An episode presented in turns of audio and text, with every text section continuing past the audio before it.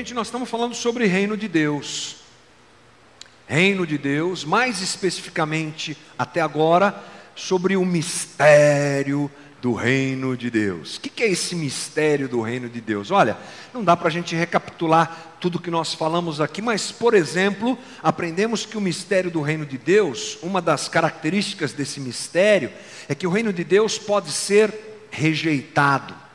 Aprendemos que o homem tem essa liberdade de receber ou não o reino de Deus. Aprendemos também que o reino de Deus pode ser desprezado. Muitas vezes ele é visto dessa maneira. Aprendemos também outra parte do mistério do reino de Deus é que ele tem um preço. O reino de Deus tem um preço que é exigido de nós, na nossa forma de nos comportar e viver diante do Senhor, e na própria relação com o reino, e na própria relação com as pessoas que estão ao nosso redor. Falamos também que o reino, como uma rede, ele carrega gente boa e gente não tão boa assim. E falamos um pouco da maneira como nós devemos nos comportar com essas coisas. Enfim, você encontra tudo isso no nosso canal no YouTube. Hoje vamos falar um pouquinho sobre o crescimento do reino de Deus. Para falarmos sobre isso, sobre essa característica, sobre o mistério do reino, a gente tem usado as parábolas do reino é um conjunto de parábolas que estão no livro de Mateus e no livro de Marcos. São as parábolas do reino, são parábolas que Jesus utiliza para falar do reino. Olhando cada uma delas, pudemos aprender nesses, nesses dias a respeito desse, desse mistério do reino. E vamos utilizar hoje mais uma parábola, uma parábola curta, simples, que só é encontrada no livro de Marcos, que está ali em Marcos capítulo 4, versículo 26, que diz assim: Ele prosseguiu dizendo: O reino de Deus é semelhante a um homem que lança a semente sobre a terra, noite e dia, quer ele durma, quer se levante, a semente germina e cresce. Embora ele não saiba como, a terra por si própria produz o grão. Primeiro o talo, depois a espiga, e então o grão cheio da espiga. Logo que o grão fica maduro, o homem lhe passa a foice, porque chegou a colheita. Muito bem, a verdade básica dessa uh, parábola é uma só. A terra por si só produz o grão. É o que diz o versículo 28, a primeira parte desse versículo. Ou seja, o mistério do reino de Deus ele inclui um alto crescimento do reino, um crescimento do reino próprio dele. O reino cresce por si só. Nesse ponto, nós percebemos uma identificação clara entre uma semente e o reino de Deus. Por isso, Jesus, é claro, usa a semente como instrumento de é, conhecimento para nós, de ensinamento para nós. O reino de Deus é como uma semente, ambos contêm o princípio de vida em seu interior. É bem legal pensar sobre isso. O agricultor, ele tem o trabalho de preparar a terra e de plantar a semente, mas ele não tem a capacidade de trazer vida à semente. Ela automaticamente cresce ela automaticamente produz, a vida está dentro da semente. A única tarefa que o agricultor tem é plantá-la. Enquanto ele dorme, ou enquanto ele trabalha, enquanto ele está cuidando da família, enquanto ele está, sei lá, fazendo o que, a semente está crescendo. Não tem a ver com ele. A vida é algo intrínseco da semente. Nós podemos perceber e pensar que o reino de Deus também é assim. Nós recebemos o Evangelho de Jesus Cristo e temos acesso ao reino de Deus. Nós devemos proclamar o Evangelho de Jesus Cristo e divulgá-lo. Sim, é verdade, essa é a nossa parte. Vamos colocar assim como agricultores, como quem, como quem planta o reino, como quem divulga a, a semente do reino. Mas a operação que dá o real crescimento ao reino é um trabalho exclusivo de Deus. O reino, como a semente, carrega em si o crescimento. Então nós podemos pensar assim: assim como a semente que cresce por si mesma, A frutificação do reino não é produzida nem pelo esforço e nem pela capacidade humana, mas pela própria vida do reino. É uma obra que é a obra de Deus, a obra do crescimento do reino. Muito bacana a gente pensar sobre isso. Agora vamos trazer esse entendimento para três áreas distintas para a gente ampliar nosso conhecimento, nossa compreensão sobre esse assunto. Vamos pensar no reino em três aspectos. Primeiro aspecto que nós vamos pensar é o reino místico. O reino místico de Deus. Lucas 17, 20 diz assim: O reino de Deus não vem de modo visível, nem se dirá, aqui está ele ou lá está, porque o reino de Deus está entre vocês. Esse é o reino místico de que Jesus está falando. O reino de Deus não é uma igreja, gente. Reino de Deus não é uma denominação evangélica. Reino de Deus não é o Vaticano.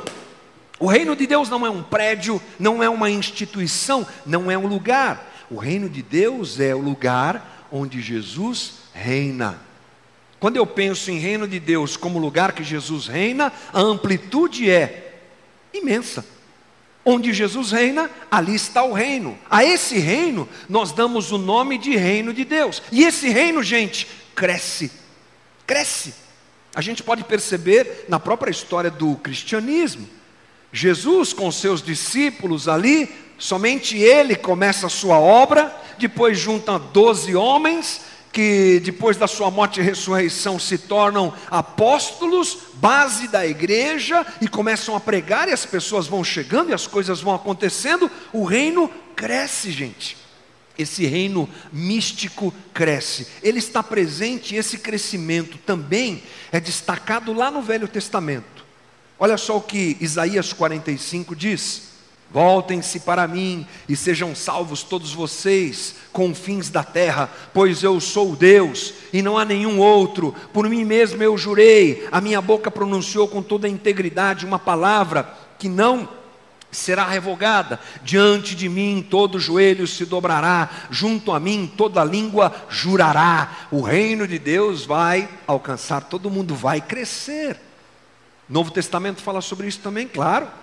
Paulo reafirma essa questão lá em Filipenses 2:9.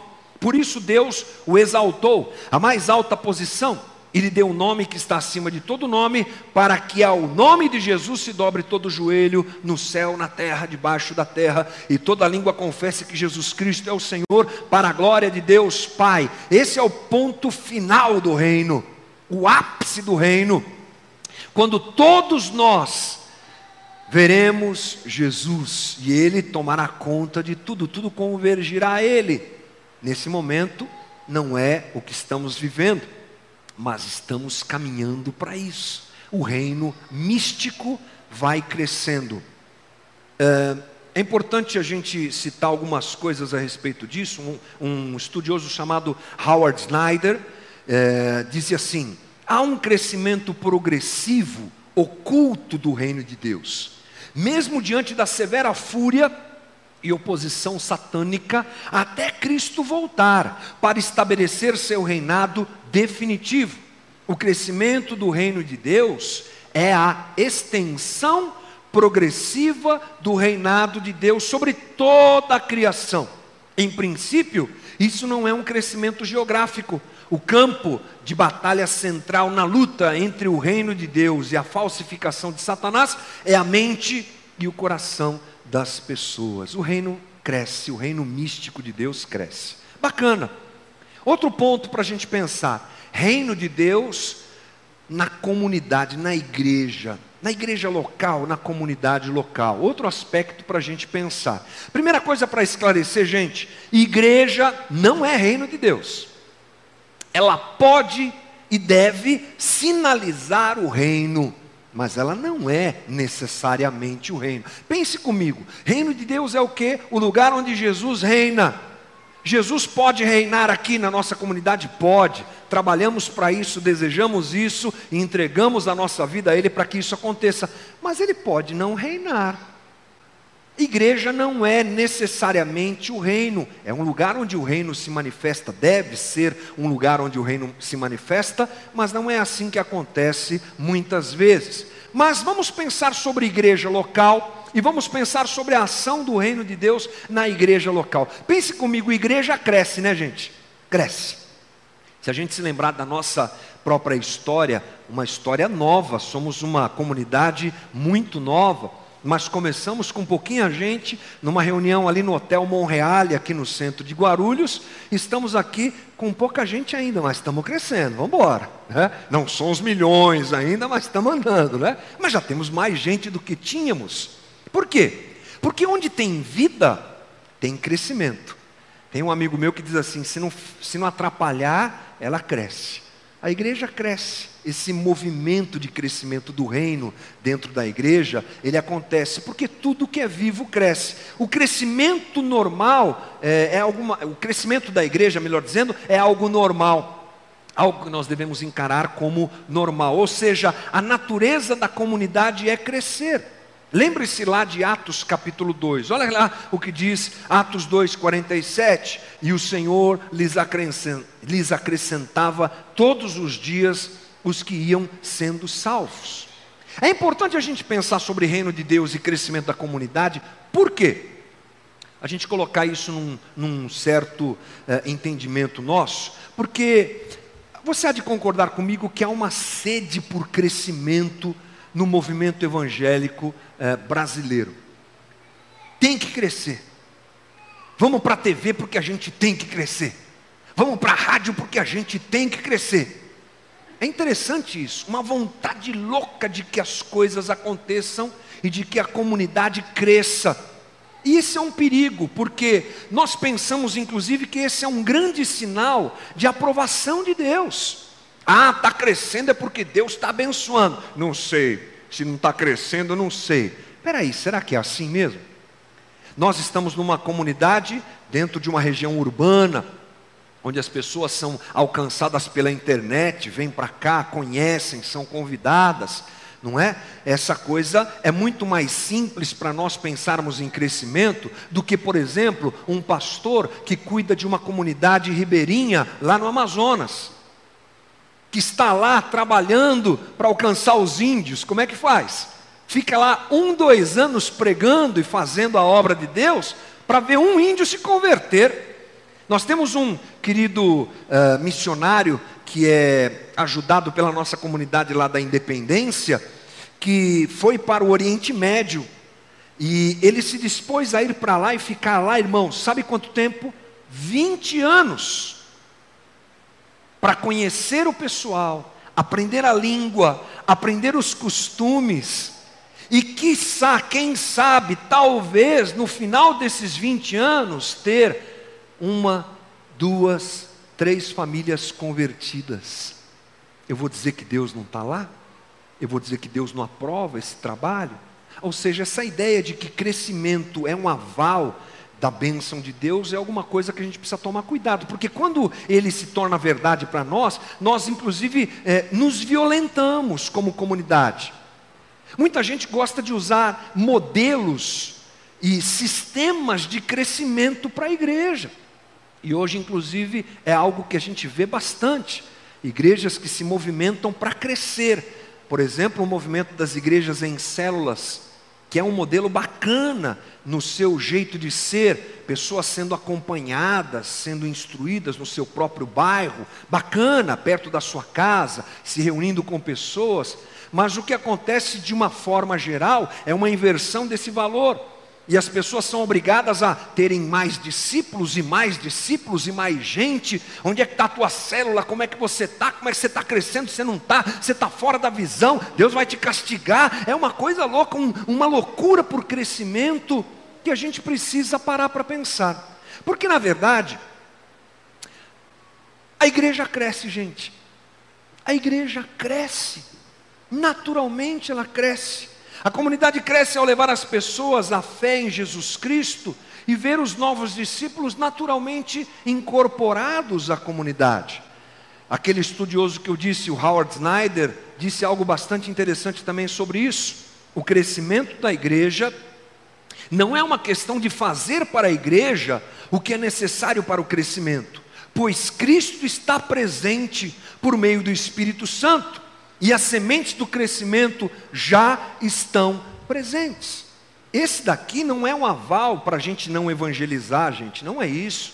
É o nosso papel. Vamos atrás das pessoas, mas vamos por amá-las Vamos porque elas precisam de Jesus e é nosso papel, a nossa função, não porque a gente quer ter uma estrutura maior e uma igreja cada vez mais cheia para glorificar quem?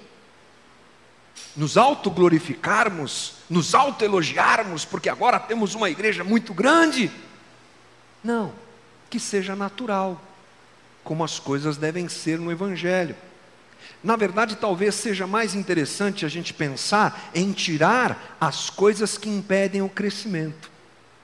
Se a gente fizer isso, já está bom. Menos fofoca, menos doutrina errada, menos problema de relacionamento, mais amor, mais receptividade com as pessoas, não é verdade? Se a gente der uma limpada nessas coisas, a gente vai perceber o trabalho de crescimento de Deus presente na comunidade de uma forma tranquila e que Deus nos ajude nessa caminhada.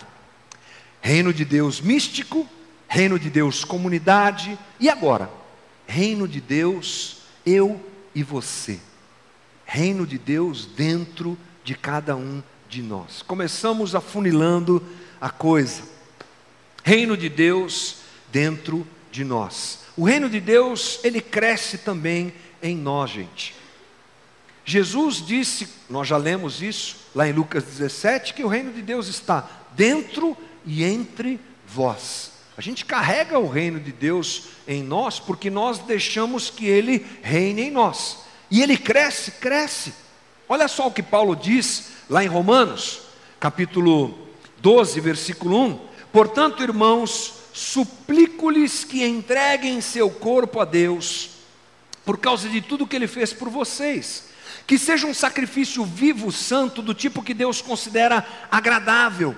Essa é a verdadeira forma de adorá-lo. Não imitem o comportamento e os costumes desse mundo, mas deixem que Deus os transforme por meio de uma mudança em seu modo de pensar a fim de que experimentem a boa, agradável e perfeita vontade de Deus para vocês. O reino de Deus se desenvolve dentro do homem, valores são agregados, deformidades são vencidas, somos aprimorados na nossa caminhada e na nossa relação com o Senhor, o reino vai ganhando mais espaço.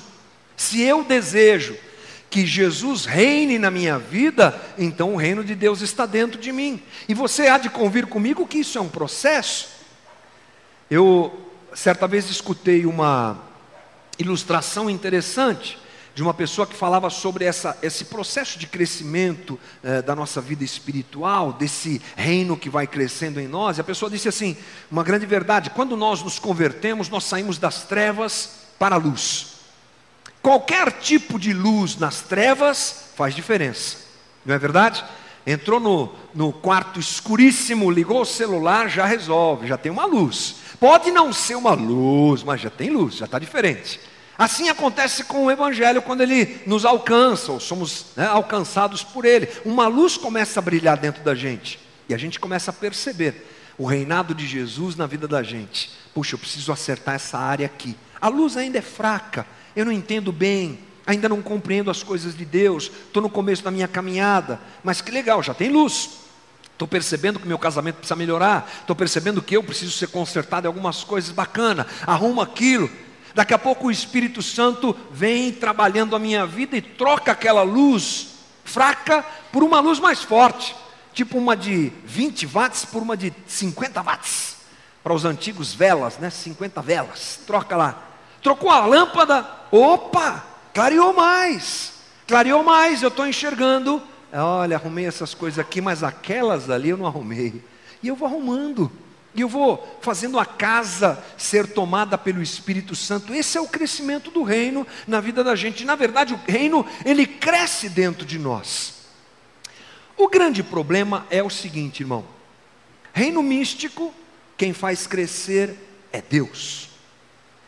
Reino, igreja, comunidade, nós trabalhamos, mas quem faz crescer é Deus.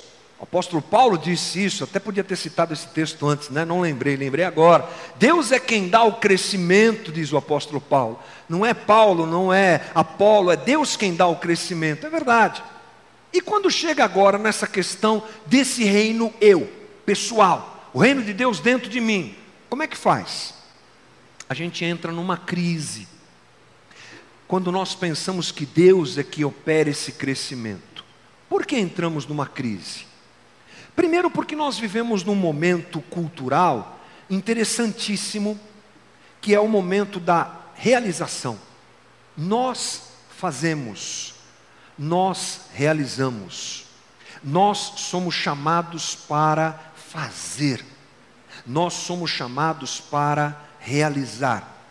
Somos cobrados por isso, incentivados a isso, ensinados a isso. Há uma grande cultura de conquista e realização que banha e dirige a nossa vida nesses dias. E essa cultura, ela invadiu o cristianismo. Ela invadiu o cristianismo.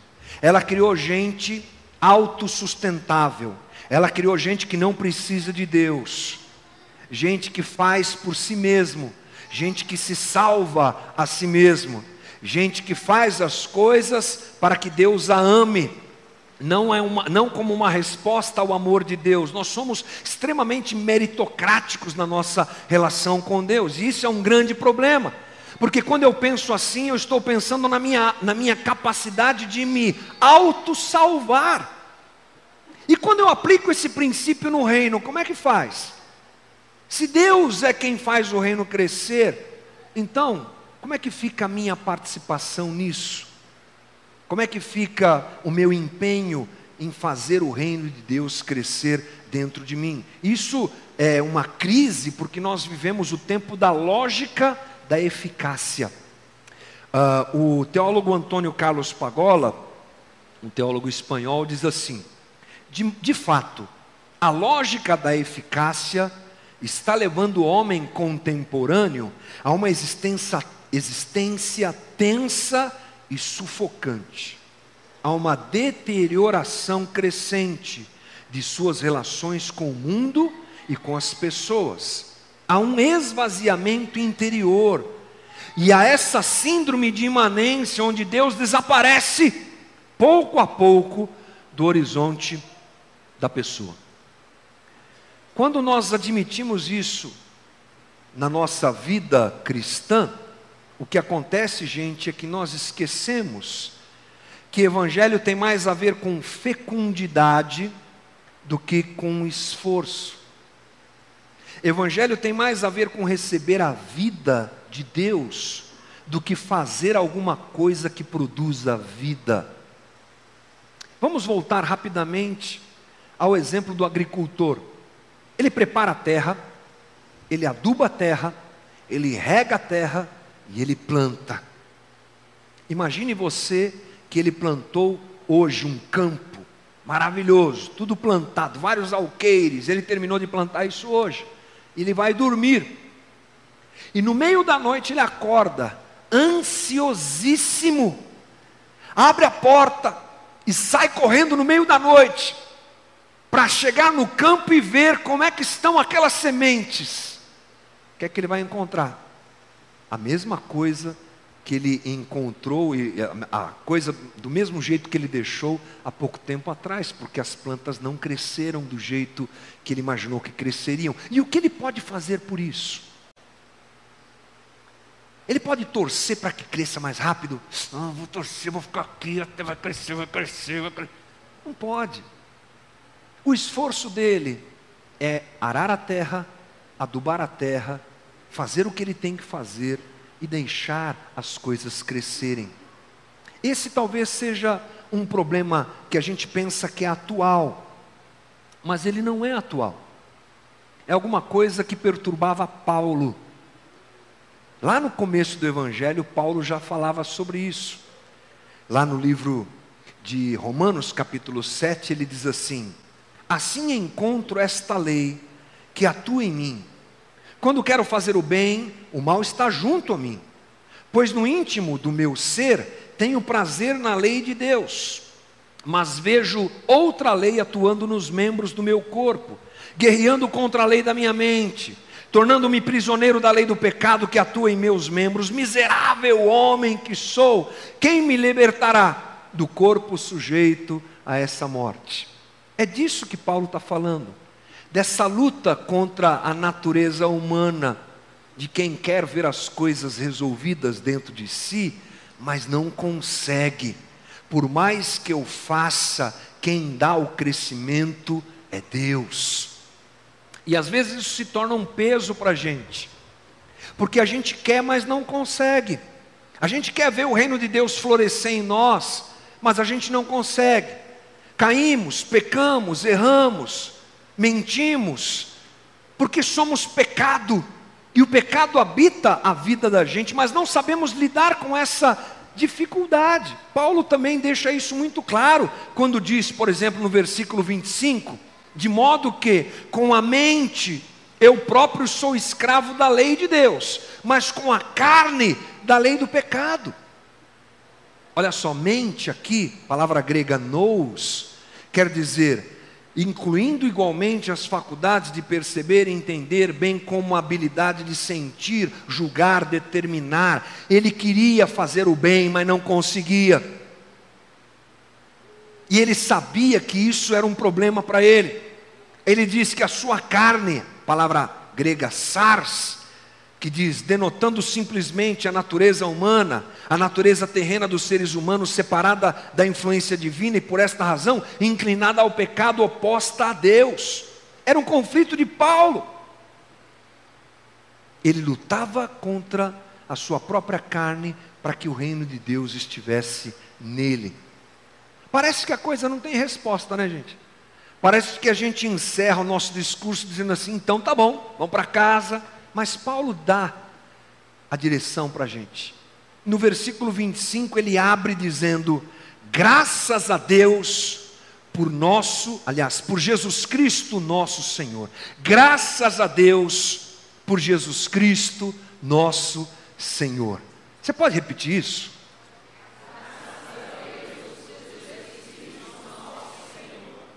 Dá para fazer de novo?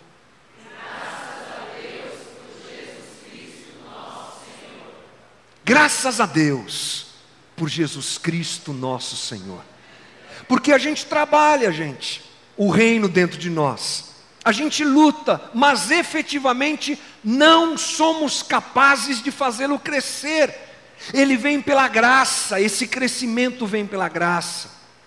Esse crescimento vem pela misericórdia de Deus que habita a vida da gente. Esse crescimento vem por esse sentimento expresso por Paulo, graças a Deus por nosso Senhor Jesus Cristo. Jesus, ele nos alivia da carga de não conseguirmos fazer o reino de Deus crescer dentro da gente. Quem dá o crescimento é Deus. Quem faz a gente conhecer as nossas limitações é Deus. E quem trabalha a nossa vida nessa área é Deus. Isso serve para a gente pensar que muitas vezes carregamos pesos na vida da gente que a gente não devia carregar. E ensina a gente a acreditar na dádiva da vida que o Evangelho traz e que está dentro da gente. O reino está dentro de nós, gente. Vai crescer em nome de Jesus, vai crescer. Porque ele é reino. Há uma música antiga, de um grupo antigo, e que um pastor antigo lembra nessas horas, né? Uma banda chamada Milad, que em 1986 gravou uma música que diz assim: Não tenhas sobre ti um só cuidado, qualquer que seja, pois um somente um seria muito para ti. É meu, somente meu, todo o trabalho. E o teu trabalho é descansar em mim. A gente já está indo para o final, mas eu quero te lembrar o seguinte, irmão. Lembra da parábola?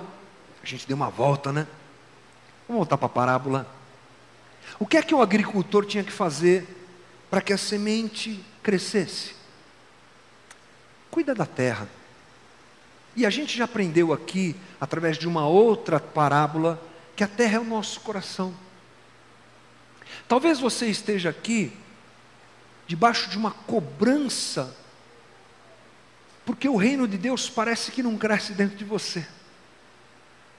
Você sai daqui, às vezes, tão feliz, cheio de alegria, cheio de disposição, mas amanhã, quando você se depara com a ausência de uma estrutura mais formal, como essa, quando você está aí vivendo a tua vida, você se percebe distante do Evangelho, você já se esquece do Evangelho, se esquece de Jesus, se esquece das coisas de Deus, e você fica frequentemente se culpando por isso e cobrando isso na tua vida. Essa é uma boa lição para a gente aliviar nossa carga, irmãos, para a gente se cobrar menos e saber que o que nos cabe é limpar o nosso coração Vamos tirar as coisas que impedem o crescimento do reino de Deus da nossa vida. A terra do teu coração, como é que ela está? A terra do teu coração está fértil ou está endurecida? A terra do teu coração está regada, está pronta para que o Evangelho cresça e o reino de Deus ocupe o devido lugar?